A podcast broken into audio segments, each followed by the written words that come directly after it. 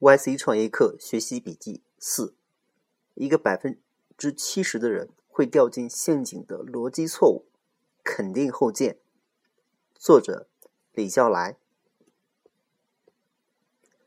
很多的时候，正确的、符合逻辑的思考，并不像看起来那么容易。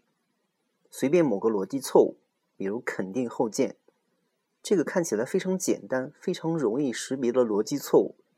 有统计表明，竟然有百分之七十的人总是掉进陷阱。If P, then Q, Q, therefore P。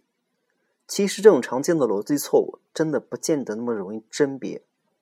Sam 说，一般来说，伟大的创建有个特征，就是他们在最初的时候看起来很二。于是就有人这么想。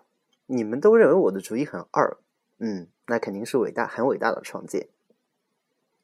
我个人在尝试回避这种陷阱的时候，有个很简单的方法，就是时常问自己：反过来不一定成立吧？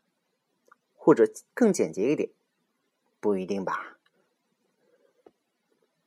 然后花一点时间，多想想有哪些可能的反例。许多年来，这种简单的思考让我们避开了很多。让我避开了很多可能导致严重后果的陷阱。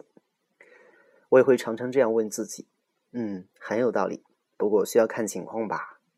在什么情况下这个对，而在什么情况下这个并不见得对，甚至干脆是错的呢？”嗯，有时候时不时自言自语的，并不全是精神病患者。